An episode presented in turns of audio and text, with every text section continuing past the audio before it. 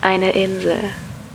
Bibliophile Horden kräuchen über das Watt aus entsäuertem Papier. Ihre Haut ist wund von der Druckerschwärze, die sich mit jedem Meter tiefer in sie hineinschreibt, bis sie nicht einmal mehr eine Erinnerung sind. Doch sie kennen nur ein Ziel, den Ort, an dem sie Teil der Geschichte werden, das Bibliotop.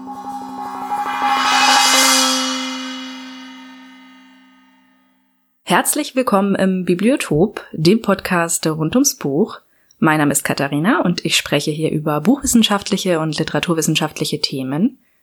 Heute gibt's die zweite Folge zum großen Thema Kritik. Und da sie direkt an die letzte anschließt und wir uns auch auf einige Sprachnachrichten aus der ersten Folge beziehen, hört euch die am besten vorher einmal an.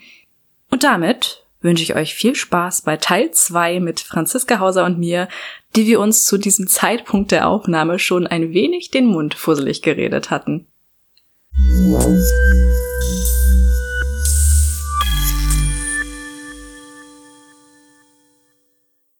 Wir haben jetzt ganz viel über Kritik geredet, aber noch nicht so richtig über den Umgang damit. Ich habe zum Beispiel gelesen, dass Hanni Münzer als Bestsellerautorin bei ihren ersten vier Romanen auf alle Rezensionen persönlich geantwortet hat mit einem sachlichen Kommentar und einem Dank, was dann auch zur Folge hatte, dass so extreme Ein-Sterne, Zwei-Sterne, negative KommentatorInnen ganz überrascht waren und sich plötzlich ernst genommen fühlten und dann auch gewillt waren, ihr nochmal eine Chance zu geben mit einem neuen Buch, weil die Autorin sich herabbegeben hat von ihrem Sitz da im Himmel und äh, mit den einfachen Leuten kommuniziert hat. Und das ist sicherlich auch die beste Art, wie man mit negativer Kritik umgeht und sich die Leute gewogen hält. Aber ich kenne zum Beispiel auch andere Beispiele. Es gibt ja durchaus AutorInnen, die sich von ihren Verlagen, von äh, der Presseabteilung der Verlage nur positive Rezensionen zuschicken lassen. Oder äh, im Social-Media-Bereich gibt es auch diese große Diskussion, ob es denn gut ist, dass die Leute AutorInnen auch bei negativen Rezensionen verlinken, weil das Problem eben auf Social Media ist, du wirst verlinkt, du guckst rein und du weißt vorher nicht, ob es eine negative Kritik ist. Und manchmal ist man einfach gerade nicht in dem Zustand, dass man sich einer negativen Kritik stellen kann. Man kann sich das bei Zeitungen bewusst aussuchen und sich bewusst hinsetzen, aber bei Social Media eben nicht. Dann sagen natürlich viele BloggerInnen, ja, äh, aber das kommt eben damit, wenn du dein Werk in die Öffentlichkeit stellst, musst du auch damit klarkommen, aber äh, komplett dann auf Social Media zu verzichten als Autorin ist natürlich auch irgendwie blöd, wenn man merkt, man kann damit nicht umgehen. Meine Frage also, wie ist denn deine Strategie, mit negativer Kritik umzugehen? Ich wende einfach den Trick an, dass ich erst das Ende lese. Und wenn dann am Ende steht, leider so gar nicht meins, dann lese ich auch die ganze Kritik nicht. Also nicht immer, aber manchmal will ich das dann einfach nicht. Lese ich das Ende und dann ist gut, dann scroll ich weiter. Aber hast du so Tage, wo du dir dann wirklich sagst, ja, ich setze mich hier hin und lese mir mal die neuesten Rezensionen alle durch, oder? Ähm, nee, ich lese die guten und die schlechten überfliege ich. Ich kann hier aus Bloggerinnen-Sicht auch noch ein paar Geschichten erzählen zum Umgang mit Kritik durch Autorinnen, also mit meiner Kritik durch Autorinnen. Und da habe ich eigentlich bisher nur eine wirklich negative Erfahrung gemacht, aber zwei extrem positive. In dem einen Fall war das ein Blogger, den ich über Social Media kannte und den ich auch unterstützen wollte und deshalb habe ich mir sein Buch auch gekauft, mich als Rezensionsexemplar zukommen lassen und hatte das gelesen und fand das nur so lala. Und äh, das nicht, weil die Geschichte irgendwie nicht gut war. Das war tatsächlich alles eigentlich, das war sehr gut. Der hatte einen sehr guten Schreibstil, der hatte einen super Aufbau, der hatte ein sehr gutes Gespür, wie man einen Spannungsbogen anlegt. Es war auch ein Literaturtitel, muss man dazu sagen.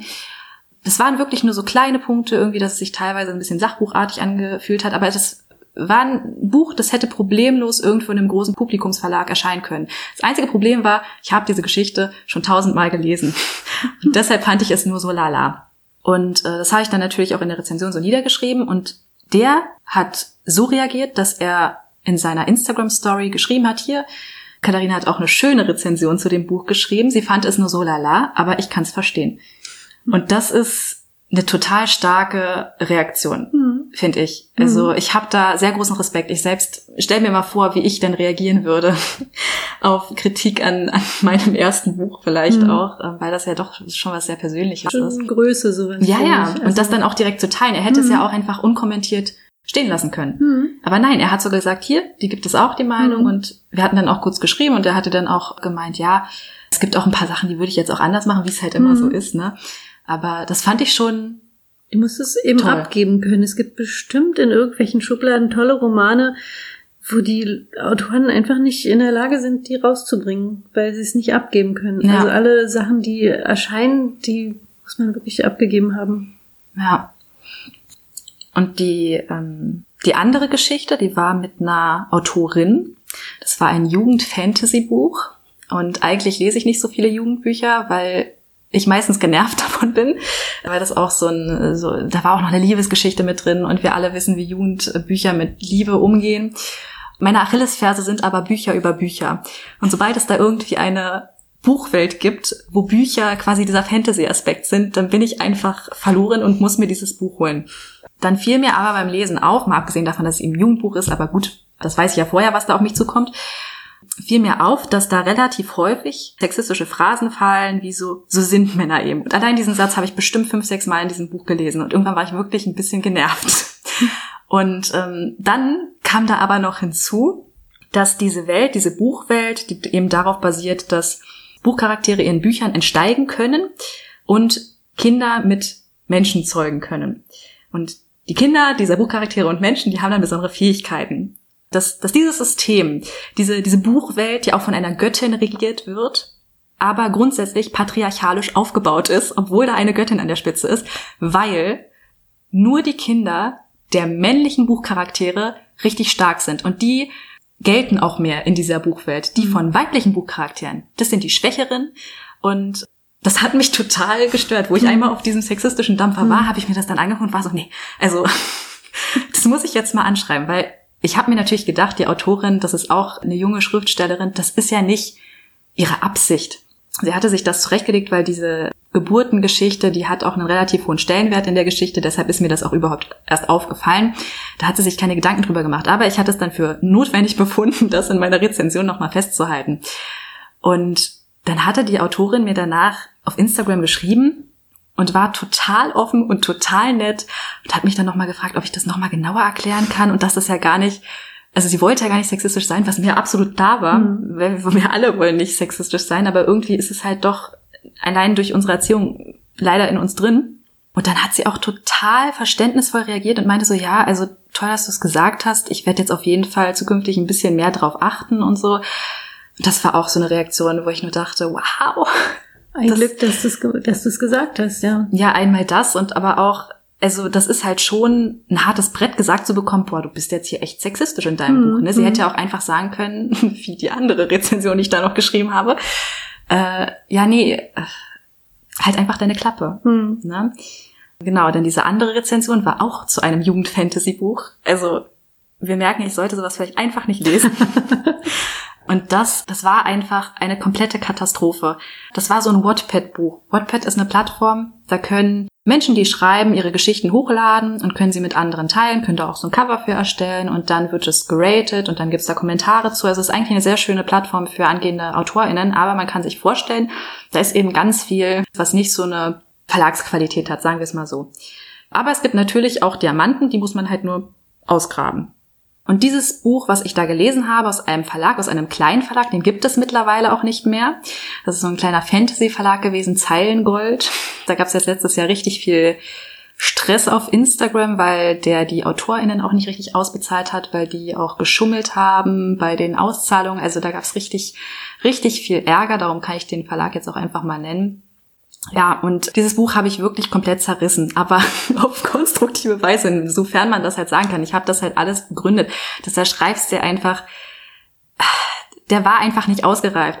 Da war an so vielen Stellen was, wo wo eine Lektorin, ein Lektor einfach hätte rübergehen müssen und das sehen müssen. Die Autorin hatte zum Beispiel die Angewohnheit, eine Art reinzubringen. Es war eine Art Wasser. Es ist Wasser, es ist nicht eine Art Wasser. Mhm.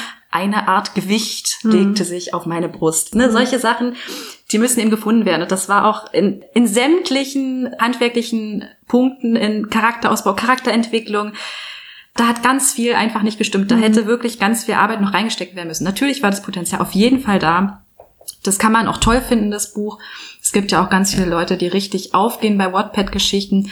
Für mich war es einfach diese unsichtbare Grenze, die es unterschritten hat, die ich von einem Verlagsbuch erwarte.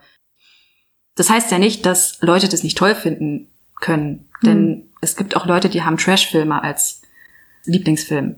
Ne? Aber das ist eben, was ich damit sagen wollte. Ja, das, das passiert, glaube ich, auch oft, dass äh, Autoren gedrängt werden, ihre Bücher schneller rauszubringen, als es eigentlich fürs Buch gut wäre. Das passiert, glaube ich, sehr oft. Ähm, aber ich, ich kann es auch total gut verstehen, wenn ein sowas so sauer macht und man es einfach sagen muss. Man, das muss irgendwie raus. Ich, ich schreibe zum Beispiel fast jede Woche E-Mails an Colette Cotter oder Cornelsen, einfach weil mich die Schulbücher, die Deutschlernbücher oft so wütend machen, wenn da steht, Kolumbus hat Amerika entdeckt. Ich weiß, dass die, äh, die das schreiben, einfach jetzt das Wort entdeckt unterbringen müssen und irgendwie nur an die Grammatik denken und überhaupt nicht an den Inhalt. Und wenn da zum Beispiel steht, heute war das gerade im Unterricht, da stand die Angestellte, der Angestellte, die Festangestellte, der Festangestellte, der Millionär. Und dann dachte ich, hä, wo bleibt denn die Millionärin? Das stand da einfach nicht. Und das, das macht mich dann so sauer, dann muss ich da hinschreiben. Also so geht es vielleicht auch den Lesern oder den Bloggern, dass, dass man dann einfach sagt, hallo, ihr habt da nicht richtig aufgepasst. Ja. Das beschäftigt einen dann auch. Man hat ja auch viel Zeit dann in dieses Buch, Ja. Buch investiert. Also ich habe mich da ja wirklich dann auch durchgequält. Das war noch nicht mal Rezensionsexemplar. Das war dann einfach wirklich so eine Wut, die sich dann in mir angestaut hat. Wobei ich mir halt hundertprozentig sicher bin, es hat halt wirklich am Verlag gelegen. Da ist kein ordentliches Lektorat drüber gegangen. Wobei dieser Verlag eben auch Autorinnen hatte, beziehungsweise eine, von der ich auch ein anderes Buch eben aus einem anderen Verlag gelesen hat und das war super. Also wenn da gute Bücher in diesem Verlag erschienen sind, dann lag es nicht am Verlag. Dann war es einfach ein Glück, dass die Autorinnen schon so gut vorbearbeitet haben, dass die Lektorinnen da nichts mehr tun mussten. Diese Autorin, die hat dann auf Instagram unter mein Bild davon folgenden Kommentar hinterlassen. Bisher hat sich noch nie jemand über meinen Schreibstil beschwert. Zwinker-Smiley. Aha, Gut. Okay. wurde vielleicht mal Zeit. Ja, man muss dazu auch sagen, dass dieses Buch, habe ich gestern geguckt, vier von fünf Sternen auf Amazon hat. Ja, und das ist halt wieder dieses Ding mit der, mit der Zielgruppe und dass man es eben trotzdem toll finden kann. Es gibt aber auch diesen Effekt. Es gibt ja viele Effekte. Zum Beispiel den, dass viele Menschen die Bücher gut finden, die sie auch selbst schreiben könnten, wenn sie denn es tun würden oder wenn sie sich die Zeit nehmen würden oder die Zeit hätten oder die Prioritäten in ihrem Leben setzen würden und dann tatsächlich einfach Bücher lieben, von denen sie wissen, ja, genau so hätte ich es auch gemacht oder also genauso hätte ich es gekonnt. Das, ähm, das wollen, glaube ich, nicht alle Menschen Bücher lesen, die sie nicht selbst schreiben könnten. Ja, das kann ich mir vorstellen. Vor allem bei Literaturtiteln, dass man dann gleich das Gefühl hat, äh, wie jetzt bei der Sprachnachricht, wo dann der Kommentar stand, dann kann ich auch gleich den Duden lesen. Ja. Wenn man sich einfach so ein bisschen ja, zu dumm dafür fühlt, um das zu verstehen. Ja, manche Leute lieben das aber, die äh, wollen was lernen, wollen immer irgendwie weiterkommen Ja. in ihrem Denken. Und manche eben nicht so richtig. Oder vielleicht in bestimmten Lebensphasen nicht. Haben vielleicht auch einfach keine Energie dafür. Ja, und übrig. vielleicht sind dann erstere Menschen, also die, die was lernen wollen, auch genau die, die dann eher gegensätzlich zu dem sind, was du gerade beschrieben hast, die dann sagen, ja, nee, das kann ich ja auch schreiben. Das ist mir jetzt nichts wert. Mhm. Ja. Also das ist dann. Aber was eben das wirkliche Erfolgskonzept ist, ja generell, wenn man diese Methoden eben mischt, ne? wenn man den Lesern zutraut, dass sie was lernen wollen, wenn man sie auch herausfordert und wenn man aber auch Teile dazwischen hat, die sie auch selbst schreiben könnten, wenn, wenn man lustige Sachen, also wenn man einfach kurze Sätze, lange Sätze, komplizierte Inhalte, leichte Inhalte, wenn man, wenn man alles in einem guten Verhältnis mischt, wie zum Beispiel Daniel Kehlmann das super gut kann, das, das ist das, das, ist das absolute Erfolgskonzept. Das komplizierteste von allen Konzepten. Ja, deshalb wird es wahrscheinlich auch nicht jeder so machen und deshalb haben wir nicht so viele, äh, na doch, wir haben viele Bestseller, aber äh, ich stelle das jetzt mal in den Raum, ob die tatsächlich immer so gut sind. Denn letztendlich sagt das Wort Bestseller ja einfach nur aus, dass sie in ihrer Kategorie am meisten gekauft sind. Ne? Um das jetzt nochmal klarzustellen, weiß ja tatsächlich auch nicht jeder. Es ist jetzt kein Qualitätsmerkmal für ein Buch. Kirsten Fuchs, von der wir ja gerade auch schon was gehört hatten, zur Anpassung an Leserinnenkritik, hat auch noch einiges zum, zu ihrem Umgang mit Kritik gesagt. Also mein Verhältnis zu Kritiken hat sich auf jeden Fall geändert über die Jahre. Bei dem ersten Buch war das so, naja, ich war halt jung und das ist so das, das brennende Buch, was aus mir heraus musste, wie das so bei Erstlingen manchmal ist. Auch, ähm, ich sag mal nicht privat, aber intim oder irgendwie so. Ging ja auch viel um Sex.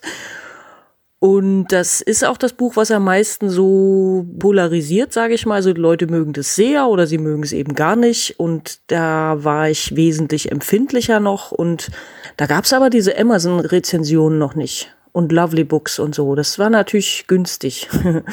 Als ich für die Taz Kolumnen geschrieben habe, gab es auch manchmal Leserbriefe, die waren auch immer gleich so, das ist ja ein unterirdischer Mist, schon wieder. Also sie finden mich sowieso schlimm. Da gab es auch noch kein Internet, das war auch sehr angenehm. Das hätte ich nicht so nicht so gut weggesteckt damals. Ich weiß nicht, ob ich das heute gut wegstecke oder besser ausblende. Ich nehme es nicht mehr so richtig wahr.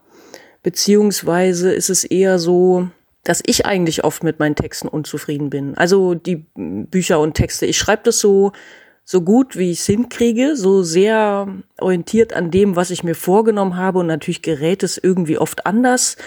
Und ich bin dann eigentlich unzufrieden, guck aber eigentlich nicht mehr groß rein, weil ich ja schon wieder was anderes dann arbeite. Und wenn es dann Kritik gibt, dann denke ich oft, ja, ja, das stimmt auch. Also bei Mädchenmeute, dem letzten Roman, schrieb zum Beispiel jemand bei Amazon, was ich wirklich nicht so stark wahrnehme normalerweise. Ich lese mir das nicht oft durch. Aber ich kann mich erinnern, dass da stand, da wäre zu viel Naturgedöns drin.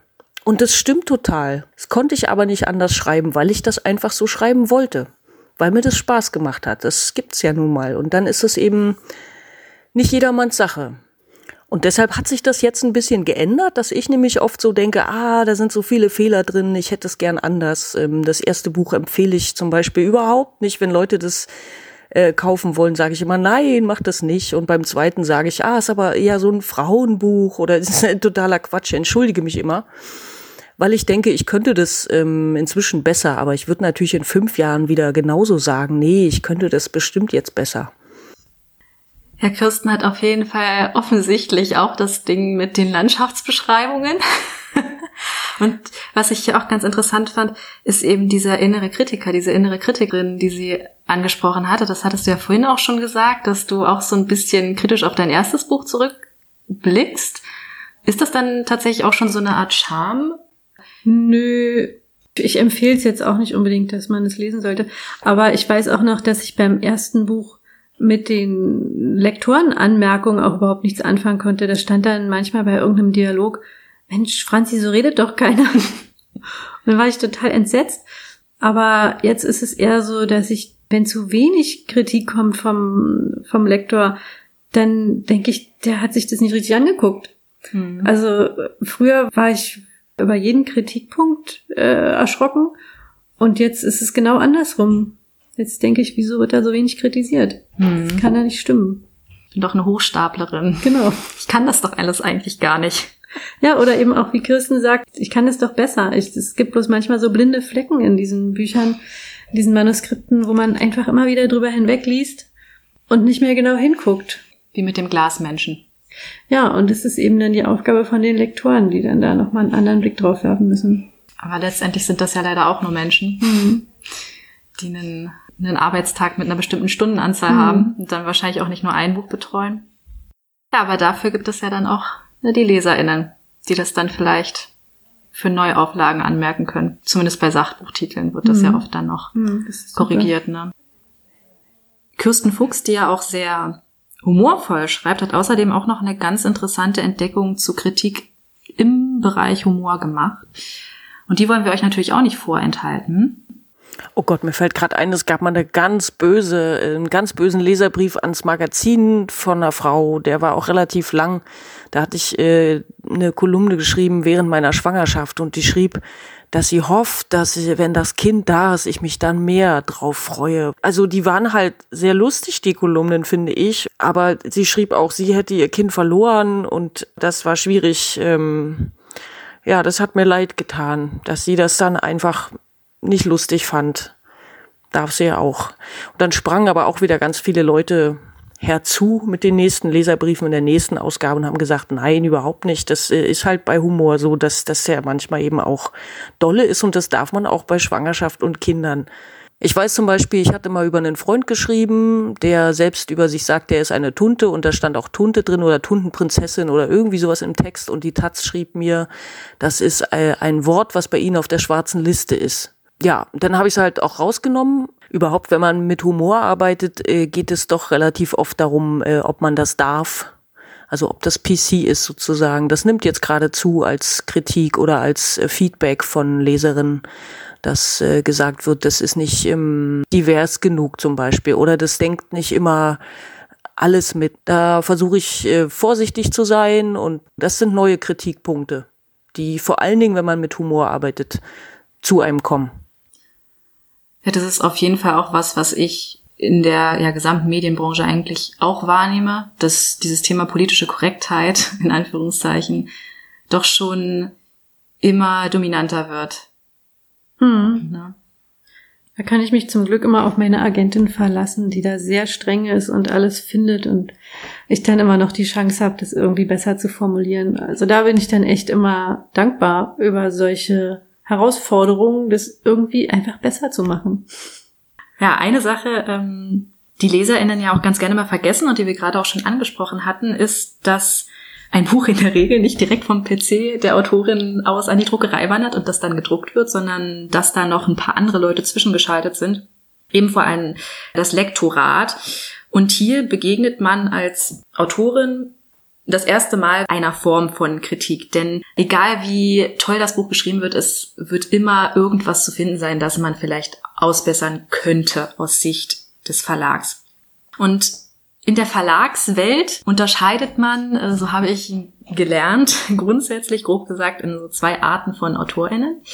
Einmal in die Journalistinnen und einmal in die Künstlerinnen. Und ja, überspitzt gesagt, sehen die Künstlerinnen jeden Satz als ein Kunstwerk an und reagieren ganz allergisch darauf, wenn man da irgendwas an dem Manuskript ändern kann. Also da gibt's so ein paar Spezialisten und Spezialistinnen, die da schon drei LektorInnen äh, im Verlag vergrault haben und im ganzen Verlag verschrien sind und die eigentlich niemand mehr haben will und sie selbst merken es überhaupt nicht. Und das sind auch oft wirklich Persönlichkeiten, mhm. wenn du normal mit denen redest und es nicht um das Werk geht, das sind zuckersüße Menschen, das mhm. sind ganz liebe Menschen, aber sobald es um ihr Werk geht, werden sie zu Godzilla und mhm. da kommt ein ganz anderes äh, Gesicht zum Vorschein und dann gibt's eben im Kontrast dazu die Journalistinnen, die eben aus einer journalistischen, äh, vielleicht auch aus so einer, ähm, aus einem Schreibstudium kommen, die gelernt haben, dass ein Text bearbeitet werden kann mhm. und dass es auch im Verlag so ein paar Kriterien gibt, dass das Buch sich vielleicht besser verkauft und dass diese Leute auch ausgebildet sind und schon eine Ahnung haben, wovon sie reden und dass man das vielleicht nicht gleich alles als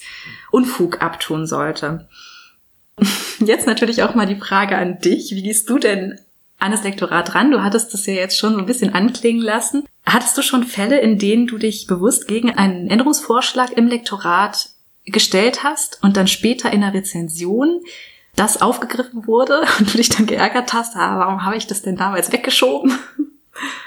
Nee, ich finde immer eher, dass zu wenig kritisiert wird.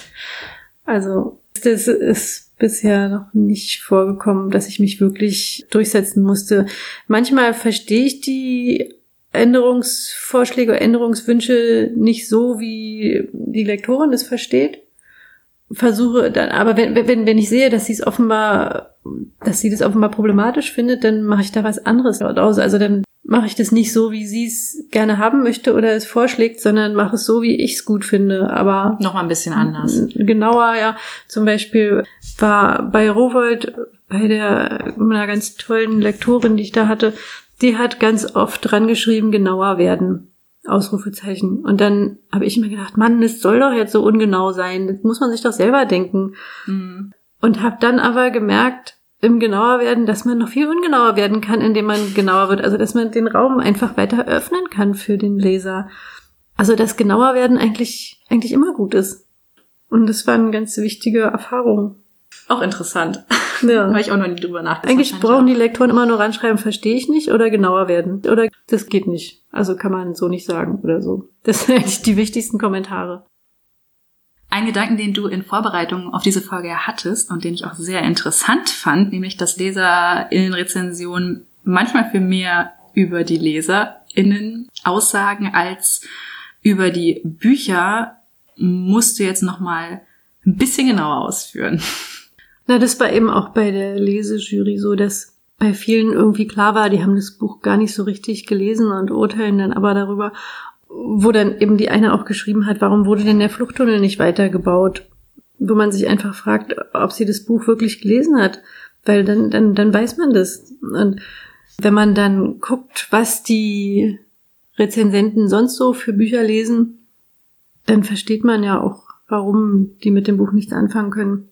Auch wenn Leser total wütend werden über irgendwas, dann verbirgt sich darin ja auch oft ein persönliches Problem oder eine persönliche Aversion.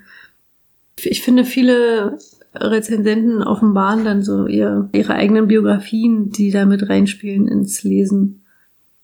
Also genauso wie diese Leute ja letztendlich was über sich selbst verraten, machen sie sich ja, wie wir auch schon angesprochen haben, oft dann auch zwangsläufig in der Art, wie sie ein Buch lesen, Gedanken darüber, wie der Autor, die Autorin ist und ob sie den sympathisch oder unsympathisch finden. Und in der Literaturwissenschaft gibt es den Begriff des impliziten Autors. Das bedeutet, dass jeder Leser, jede Leserin sich ein Bild von der Autorin anhand ihres Textes macht. Und das entspricht natürlich nicht der echten Person der Autorin, sondern eben nur dem, was wir aus dem Text herauslesen können, beziehungsweise herauszulesen meinen. Und dieser implizite Autor ist quasi dann eine Zwischeninstanz zwischen dem Erzähler und der realen Autorin. Es gibt auch äh, zum Beispiel Jeanette, der diese Unterscheidung wahnsinnig überflüssig findet. Ich finde die aber gerade tatsächlich sehr interessant, weil es ja nun mal sehr oft so ist, dass reale Ereignisse, hattest du ja auch schon gesagt, in die Bücher mit einfließen, du aber dennoch eben nicht die Rolle des Erzählers, der Erzählerin einnimmst, weil es ist ja nun mal auch keine Autobiografie. Dennoch gibt es ja leider immer Menschen, die glauben, dass Erzähler, impliziter Autor und realer Autor, reale Autorin ein und dasselbe sind. Das hatten wir jetzt hier auch schon an anderer Stelle in den Sprachnachrichten gehört. Und vor allem, wenn eben eine Geschichte reale Erlebnisse der Autorin verarbeitet und das bekannt ist, wie zum Beispiel im Fall der Gewitterschwimmerin, wo du ja deine Familiengeschichte mit verarbeitest, ist es natürlich leichter für die LeserInnen dann gleich dich in einer der Protagonistinnen zu sehen. Ist es denn schon mal bei dir tatsächlich genauso vorgekommen, dass die LeserInnen dich auch so angesprochen haben oder dich genauso gesehen haben und mit deiner Protagonistin in einen Topf geworfen haben oder irgendwas, was in diesem, ja, Komplex spielt? Hattest du da schon mal Erlebnisse mit? Ja, bei, also bei der Gewitterschwimmerin ist es ja so, dass, dass mir die Leser eigentlich zu vorsichtig waren, dass sie gefragt haben, ja, was ist es denn, hat es denn mit ihnen zu tun? Und da kann ich immer nur sagen, ja, das ist absolut meine Geschichte, meine Sichtweise auf die Geschichte. Wenn man jemand anders aus meiner Familie fragt, dann ist es natürlich, sieht alles wieder ganz anders aus, aber so sehe ich die Vergangenheit, beziehungsweise es ist ja aus der Sicht meiner Mutter erzählt und ähm, da ist es eher das Gegenteil. Da muss ich immer darauf hinweisen, dass es wirklich so war, soweit ich das beurteilen kann. Natürlich nur, weil es spielt ja nicht alles in meiner Lebenszeit, aber soweit ich es recherchiert habe, ist es einfach alles wahr. Und ansonsten finde ich es eigentlich eher irgendwie süß, wenn die Leser denken, wenn die das alles ernst nehmen und so, so naiv auch teilweise sind, dass, dass sie denken, man, man kann doch nur das schreiben, was man selber erlebt hat. Wie soll man denn was schreiben, was man nicht erlebt hat? Dass sich das manche so gar nicht vorstellen können. Wenn es jetzt allerdings dazu führt, dass die Leser total sauer werden, die, wie, wie in dem Fall von Tanja Reich, die Jesolo geschrieben hat, dass sie äh, dann wütend werden auf die Autorin, dass die eben so sich nicht über ihre Schwangerschaft freut, dann ist es wieder doof. Aber eigentlich finde ich es meistens irgendwie auch so herzerwärmend, wenn die Leute auf einen zukommen und denken, man hat das alles wirklich erlebt. Wenn ich ein Buch lese, will ich natürlich auch wissen, warum hat der Autor oder die Autorin das geschrieben. Mhm. Ich will auch wissen, wie die aussehen. Das ist, finde ich auch wichtig. Das reicht mir dann allerdings auch. Also manchmal, wenn ich ein Buch besonders toll finde, dann gucke ich mir mehr über den Autor an. Aber meistens Also mit so, mit so einem unbekannten Autor würde ich auch nicht gut klarkommen, wenn ich so gar nichts, nicht weiß, wie alt und wie er aussieht oder so. Obwohl es vielleicht auch auf das Buch ankommt. Zum Beispiel bei Lincoln im Bardo, da ist es mir völlig egal, wie der Autor aussieht oder was der gemacht hat. Es ist ein, ein, tolles Buch und ich will gar nichts über den Autor wissen. Das kommt wahrscheinlich wirklich auf das Genre und auf das Buch an, mhm. was man da über den Autor wissen will. Dazu habe ich natürlich auch ein bisschen was Literaturwissenschaftliches rausgesucht. In der Literaturwissenschaft gibt es nämlich den Begriff des Biografismus und das ist so eine Strömung, die im späten 19. Jahrhundert verstärkt auftrat und dann bis ja Ende der 60er Jahre des letzten Jahrhunderts in der Literaturwissenschaft mit sehr viel Eifer praktiziert wurde und dabei geht es darum, dass man die Erklärung für ein Werk, für ein Buch in der Biografie der Schöpferin, also des Autors, der Autorin sucht dass man eben automatisch davon ausgeht, sämtliche Figuren, die darin auftreten, sind auf Basis von echten Figuren, von echten Menschen geschaffen worden. Da stecken reale Ereignisse dahinter. Und äh, dann gab es äh, einen Menschen namens Roland Barth und der hat in den 60er Jahren dann seinen berühmten Text Der Tod des Autors veröffentlicht und wollte damit diesem Biografismus endlich mal ein Ende setzen und hat gesagt, wir müssen das jetzt alles mal ein bisschen herunterfahren. Das Werk, das kann für sich allein stehen. Und man kann den Autor, die Autorin durchaus wieder mit einbeziehen und seine, ihre Biografie, aber eben nur als Gast. Man schaut vom Werk auf dessen Leben. Zusätzlich zu dieser Entwicklung gab es dann eben auch zahlreiche Bestrebungen, die Leserforschung voranzutreiben und die Abkehr vom Fokus auf dem Autor, der Autorin hin zum Leser, der Leserin zu vollziehen, dass ein Buch, ein Text nicht mehr nur als etwas Einseitiges verstanden wird, als eine einseitige Form der Kommunikation im Stile dieses alten Stimulus-Response-Modells. Die Germanisten unter euch werden es kennen oder die Kommunikationswissenschaftler. Dabei geht es einfach nur darum, dass eine Nachricht von einem Sender über ein Medium an einen Empfänger gesendet werden und dass das überhaupt nichts Wechselseitiges ist.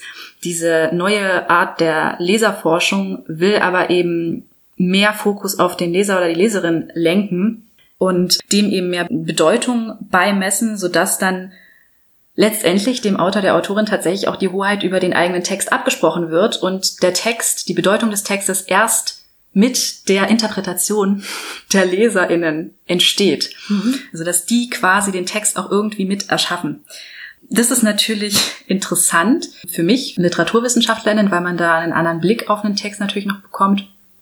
Für dich als Autorin ist es dann mitunter bestimmt auch ein bisschen hart, die Deutungshoheit über den eigenen Text abgesprochen zu bekommen. Ich finde das eigentlich sehr anstrebenswert, die Deutungshoheit abgesprochen zu bekommen. Also der Gedanke gefällt mir jetzt ganz gut. Ich kann jetzt nicht genau erklären, warum, aber ich will diese alleinige Deutungsherrschaft gar nicht haben. Ich finde es viel schöner, wenn, also ich finde es viel lebendiger, wenn es sich weiterentwickeln darf. Wahrscheinlich auch dann erst, wenn du dein Buch ja auch abgegeben hast. Du sagst ja, sobald du es fertig geschrieben hast und dann äh, zur Veröffentlichung freigibst, ist es abgeschlossen und du kannst dann eher mit dem leben, was andere draus machen. Mhm, ist nicht mehr meins. Genau.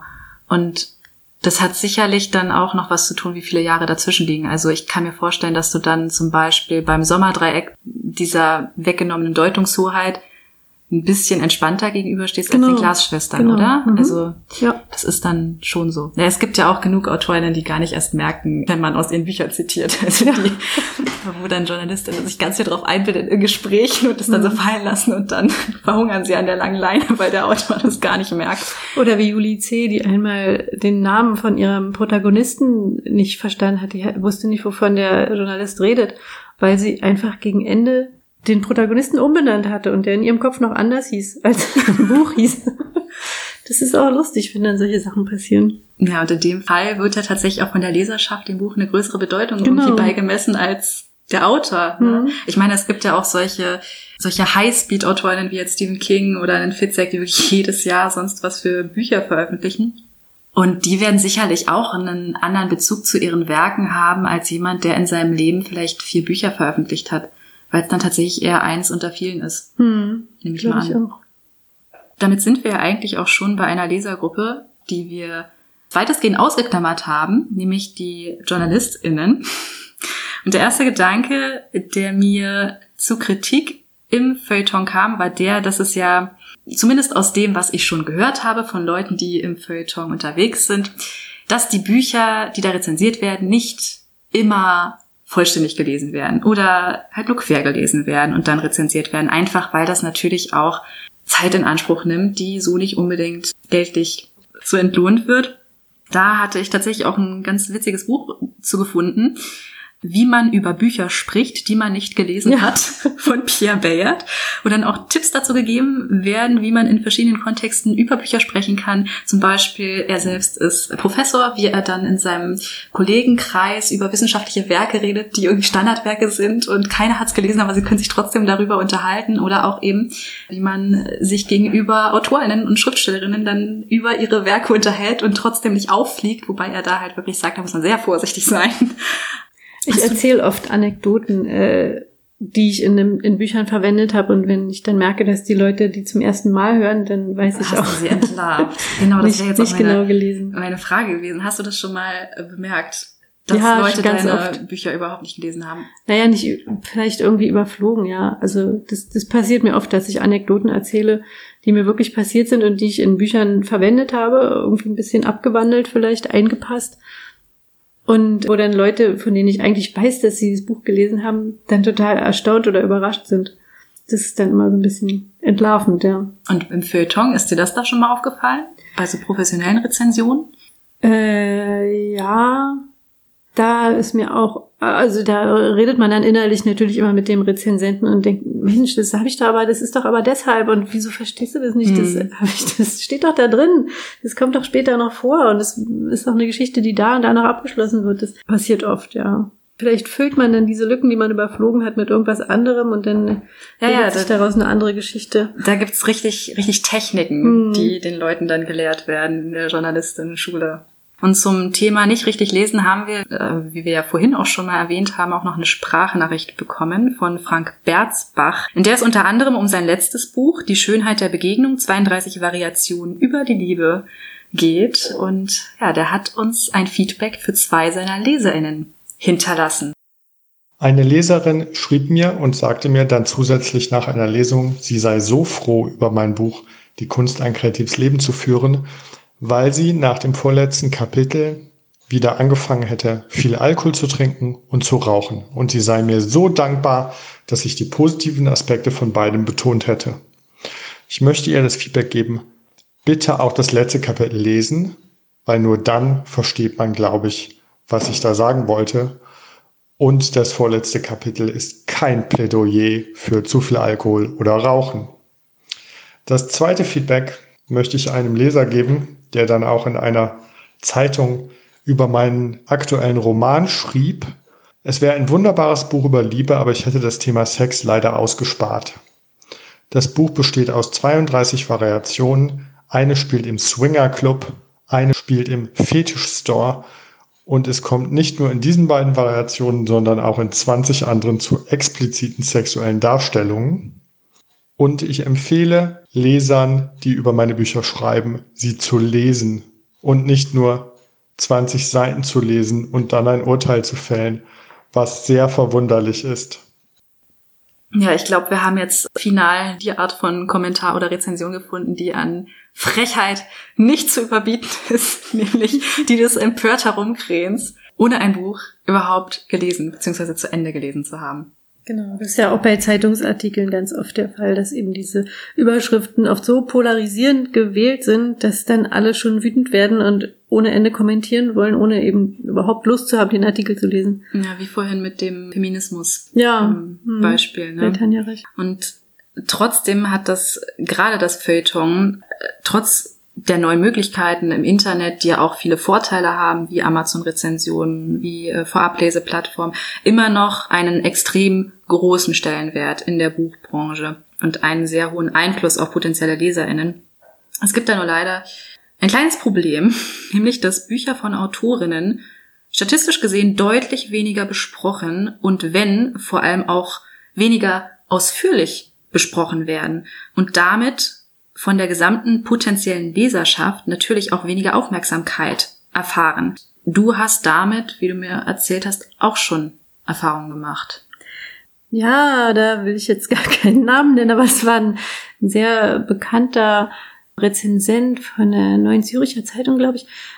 Und der war eingeladen zu einer Podiumsdiskussion und sollte irgendwie erstmal einen Vortrag halten und uns ganz viel erklären, angehenden oder jungen Autorinnen, äh, was einfach irgendwie aus seiner Berufserfahrung erzählen. Das erste, was schon mal ziemlich albern war, war, dass er uns gesagt hat, dass wir ganz viel lesen müssen.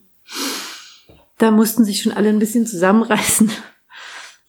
Und dann hat er ganz viele männliche Autoren eben vorgestellt und erklärt, warum die so toll sind und was die alles so gemacht haben und warum. Und es kam nicht eine einzige Autorin drin vor, aber vor ihm saßen eigentlich zu 90 Prozent Autorinnen.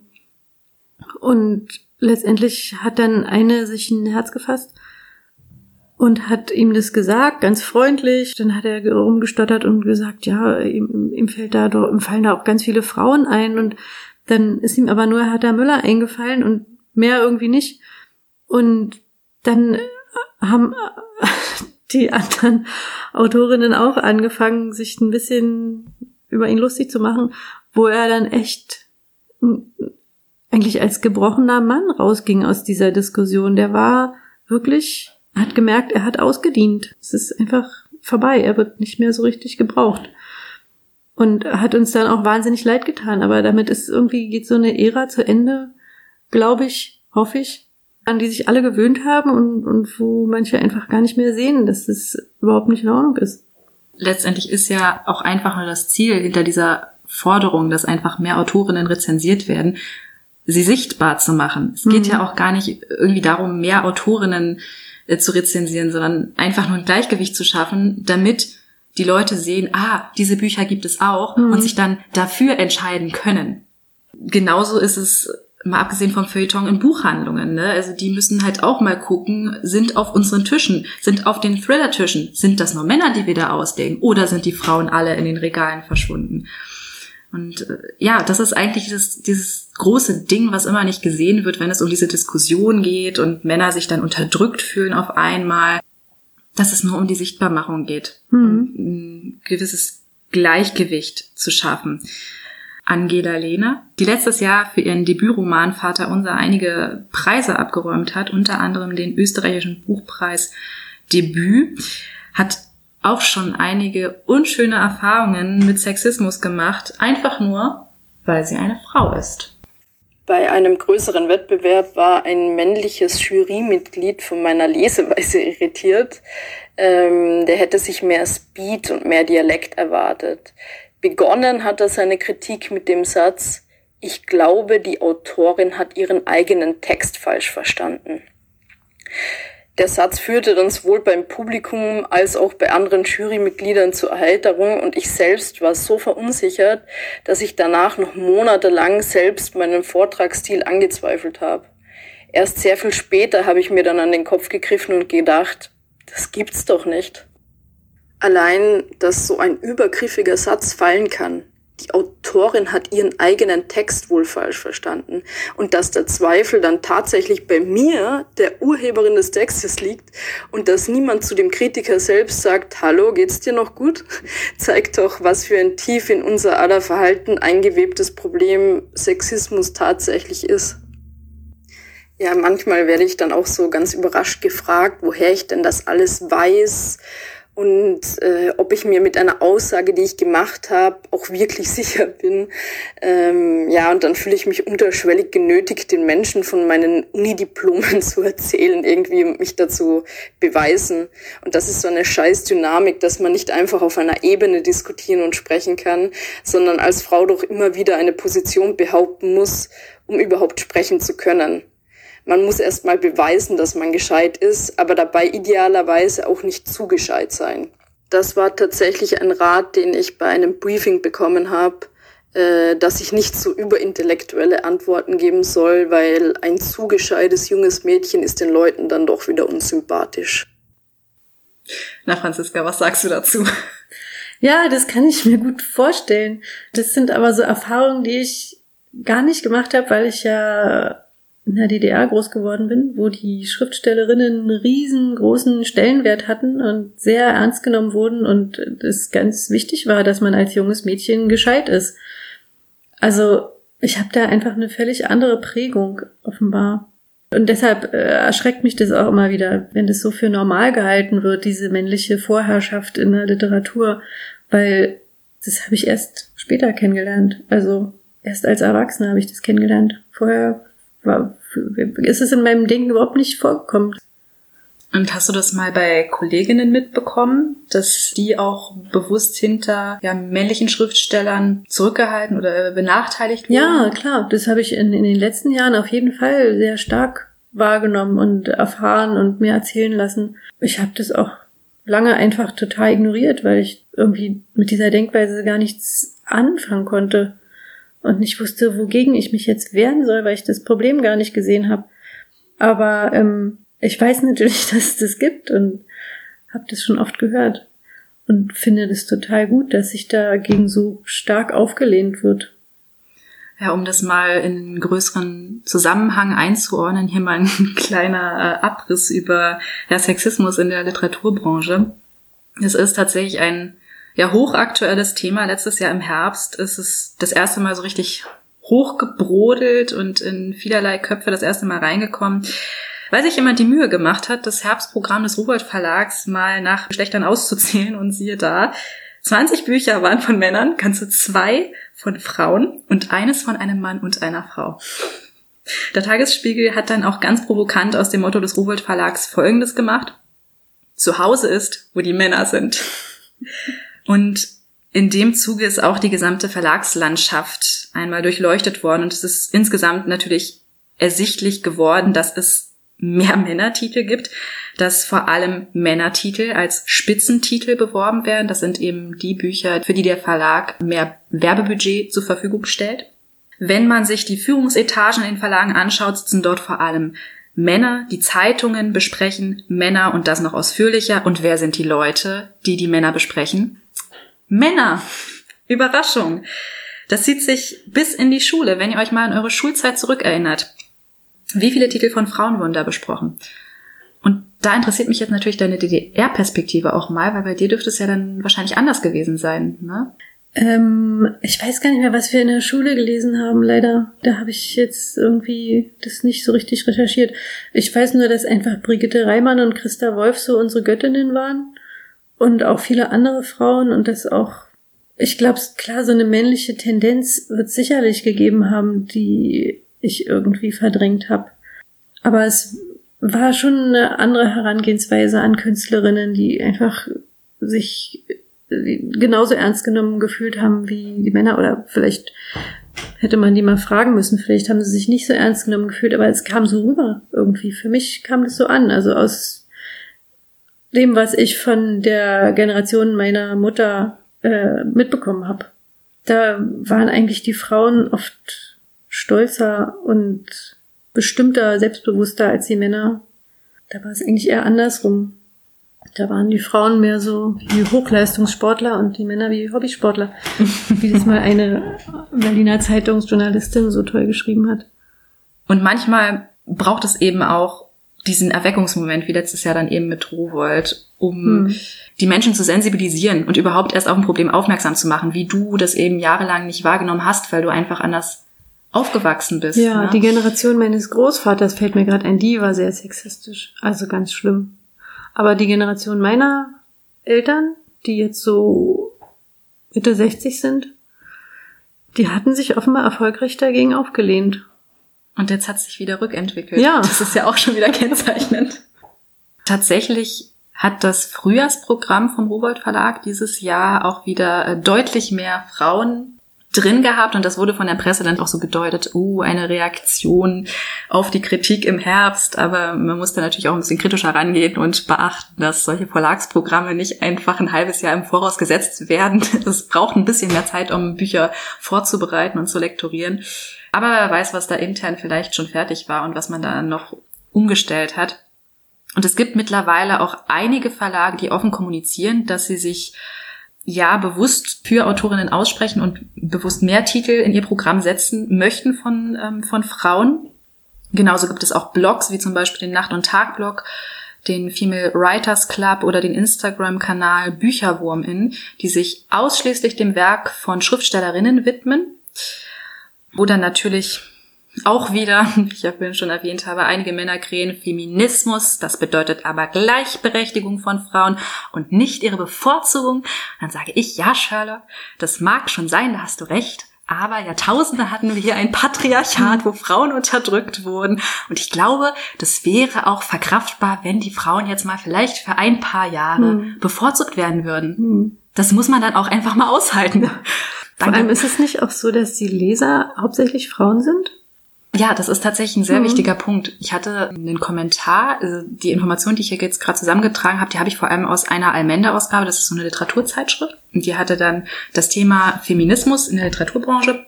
Und äh, dazu hatte ich einen, einen Blogartikel eben verfasst. Und da hatte eine dann eben auch drunter geschrieben, ja, es ist ja aber nun einmal so, dass tatsächlich so 70 Prozent der Leserinnen, ich kenne die genaue Statistik nicht, aber es ist tatsächlich so, dass die Leserschaft überwiegend aus Frauen eben besteht. Mhm. Äh, dass man es eben auch beachten muss und dass man die Leute eben nicht zwingen darf oder jetzt nicht irgendwie postulieren darf, ja, man soll jetzt mehr Frauen lesen und sich zwingen soll, aber das ist halt wieder dieser Punkt.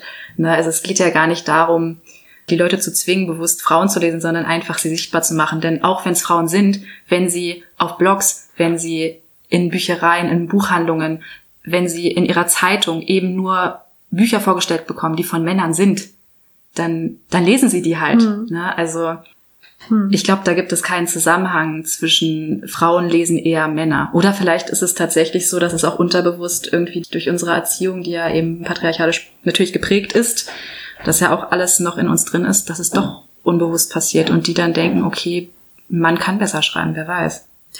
Ja, oder ist irgendwie gebildeter einfach. Ja.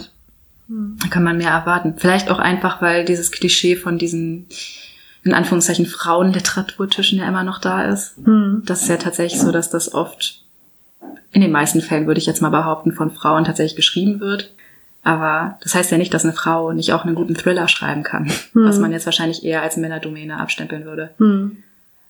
Ich hatte in dem Zuge auch meinen Blog mal untersucht und mir alle Bücher angeguckt und äh, war dann ganz glücklich, dass es relativ ausgeglichen war. Ich hatte irgendwie 54 Prozent Männer und äh, den Rest dann Frauen und ah, ich glaube, das ist verkraftbar. Ja. Das ist dann schon in Ordnung.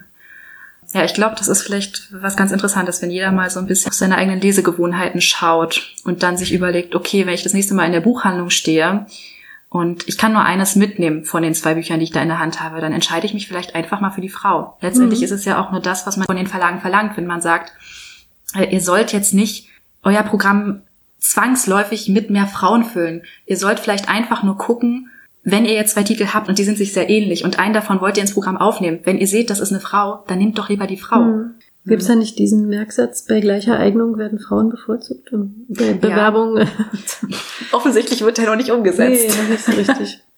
Und wenn wir unser heutiges Thema Kritik noch einmal von außen betrachten, dann dürfte es nach unserer Folge eigentlich ja ziemlich easy sein, konstruktive Kritik von unsachlicher Kritik zu unterscheiden und auch äh, zur Identifikation von sexistischer Kritik hat Angela Lehner eine Lösung, nämlich ihre innere Testfrage. Ah. Wenn ich mich über Fragen ärgere, die mir auf der Bühne gestellt werden oder auch über Kritiken, stelle ich mir oft selbst so eine Art Testfrage. Würde das ein 54-jähriger männlicher Kollege auch so gefragt werden? Das entlarvt schon vieles. Grundsätzlich kann man sagen, dass jede Kritik, die sich nicht mit dem Buch, dem Text, sondern mit dir als Person auseinandersetzt, schon in die falsche Richtung geht. Ich habe unlängst einen Post auf meiner Instagram-Seite gemacht, in dem ich sexistische Phrasen, die mir in meinem Autorinnenalltag begegnen, gesammelt habe. Ähm, viele haben sich daraufhin empört, welche Aussagen sich die sogenannten alten weißen Männer da leisten. Ich muss aber ehrlich sagen, dass die Aussagen von allen möglichen Menschen kamen. Und das ist das eigentliche Problem. Dass wir als breite Masse Old White Dude Verhaltensweisen reproduzieren. Mir ist auch schon aufgefallen, dass ich bei einer Diskussion eher einen Mann aussprechen lasse als eine Frau. Oder dass ich selbst schneller von jungen Frauen genervt bin. Ist unfassbar eigentlich. Also wichtiger noch, als die alten weißen Männer von ihren Stühlen zu schubsen, ist es doch, den Old White Dude in dir selbst zu entlarven. Also erkenne den Old White Dude in dir selbst und sag ihm, heute die Goshen. Ja, und ich glaube, das ist tatsächlich der springende Punkt, dass wir uns alle selbst reflektieren lernen müssen. Das ist wie mit Rassismus. Wir alle wollen nicht rassistisch sein. Das war jetzt diesen Sommer ein sehr präsentes Thema, aber dennoch merke ich bei mir selbst, wenn ich in der Bahn sitze, in der S-Bahn und es kommt eine Gruppe von Jungs herein, die sich vielleicht auf Türkisch unterhalten, dann überlege ich dann doch mal, wenn es gegen Abend geht, den Waggon zu wechseln. Das liegt sicherlich auch daran, dass ich eine Frau bin und das natürlich ein bisschen anders aufnehme als ein Mann. Aber äh, es ist dennoch irgendwo ein rassistischer Gedanke, den ich dann habe. Und genauso ist es eben mit Sexismus. Wir wollen nicht sexistisch sein, aber wir müssen eben ja immer wieder auf das achten, was uns durch den Kopf geht und ein bisschen bewusster an die Sachen rangehen, uns vielleicht auch gegenseitig ein bisschen öfter korrigieren, damit wir darauf aufmerksam werden und nicht auf solche Erweckungsmomente wie diesen Rohwold-Aufschrei angewiesen sind, weil so kann es ja auch nicht laufen, dass wir immer darauf hingewiesen werden müssen und ähm, nicht von selbst mal ein bisschen Arbeit reinstecken. Also, das Appell an euch alle und natürlich auch an uns selber, bleibt wachsam, euch selbst gegenüber. So, und Jetzt noch zum Abschluss ähm, wollen wir doch einmal klären, was genau wollten wir mit dieser Folge eigentlich erreichen. Natürlich wollten wir ein bisschen lästern, aber vor allem wollten wir natürlich auch aus dem Nähkästchen plaudern und mal die andere Seite bei Kritiken vorführen und zeigen, dass Schriftstellerinnen auch Gefühle haben und auch einen Umgang mit Kritik finden müssen und ähm, vielleicht auch ein bisschen verdeutlichen, dass es schön ist, dass es die Möglichkeiten in unserer digitalen Zeit gibt, dass jeder Rezension verfassen kann und seine Meinung im Internet verbreiten kann, dass es aber manchmal vielleicht auch okay ist, wenn man das dann mal lässt. Ja, so. Manchmal kommt mir das ein bisschen vor wie so ein jemand, der vorbeifährt oder ein Fahrradfahrer, der vorbeifährt und irgendwas schimpft und dann weiß, dass er auf jeden Fall, dass daraus keine Kommunikation wird, weil er ist ja gleich wieder weg. Und so ist es im Internet auch oft. Äh, man hinterlässt irgendeinen bösen Kommentar und weiß, es wird niemand darauf antworten. Man, man kann es einfach mal seine Aggression loswerden und muss sich nicht der Antwort stellen. Sowas findet man ja wahnsinnig oft im Internet und es ärgert mich immer total, weil ich, ich will Kommunikation, ich will mit den Leuten reden, ich will den Austausch.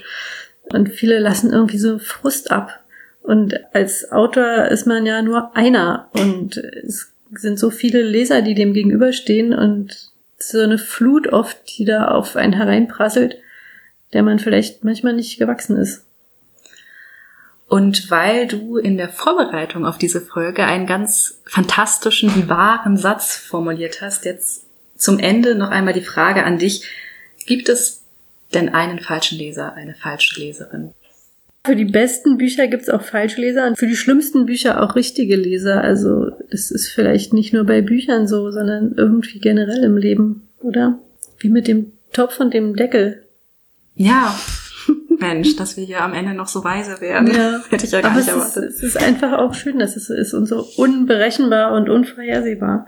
Auf jeden Fall ist diese Folge, denke ich, vielleicht ganz beruhigend auch für angehende AutorInnen, dass selbst ähm, AutorInnen, die da schon ein bisschen mehr Erfahrung mit haben, ja, noch immer damit zu hadern haben, wie sie mit Kritik umgehen und dass sie sich eben diese Erkenntnis immer wieder in den Kopf rufen können. Denn wenn es eine Erkenntnis in dieser Folge gibt, dann diese. Das ist für jedes Buch, sei es noch so genial, sei es Herr der Ringe, sei es Harry Potter, es wird immer Leute geben, die damit nichts anfangen können. Mhm. Das ist in Ordnung. Genau. Und es gibt auch erfahrene, erfolgreiche Autoren, die niemals schlechte Kritiken lesen, weil sie es nicht schaffen, damit umzugehen. Und damit sind wir am Ende der Folge angelangt. Ich danke natürlich allen Autoren und Autorinnen, die uns hier Sprachnachrichten hinterlassen haben. Die sind natürlich alle auch nochmal mit ihren letzten Veröffentlichungen in den Show Notes verlinkt. Und natürlich danke ich auch dir, liebe Franzi, einmal dafür, dass du überhaupt erst die Idee hattest, und ja, dass wir es dann tatsächlich irgendwann auch mal geschafft haben, diese Folge hier aufzunehmen. Ja, ich danke dir, weil du ja die meiste Arbeit damit hast. Und als Quellen für diese Folge gibt es eigentlich nur eine. Die hatte ich auch schon erwähnt, die Zeitschrift Almenne Nummer 104 mit dem Titelthema Neuer Feminismus. Ist auch nochmal in den Shownotes verlinkt. der Rest, diese ganzen literaturwissenschaftlichen Fakten, die habe ich ja aus meinem Kopf und aus meinen Uni-Unterlagen herausgekramt und äh, die könnt ihr sicherlich auch im Internet nachrecherchieren. Wenn ihr Fragen oder Anmerkungen habt, dann schreibt mir doch gerne eine Mail an bibliotop.podcast.gmail.com oder auf Instagram. Ich heiße dort gassenhauer.blog. Und damit verabschiede ich mich. Verabschieden wir uns. Bis zum nächsten Mal.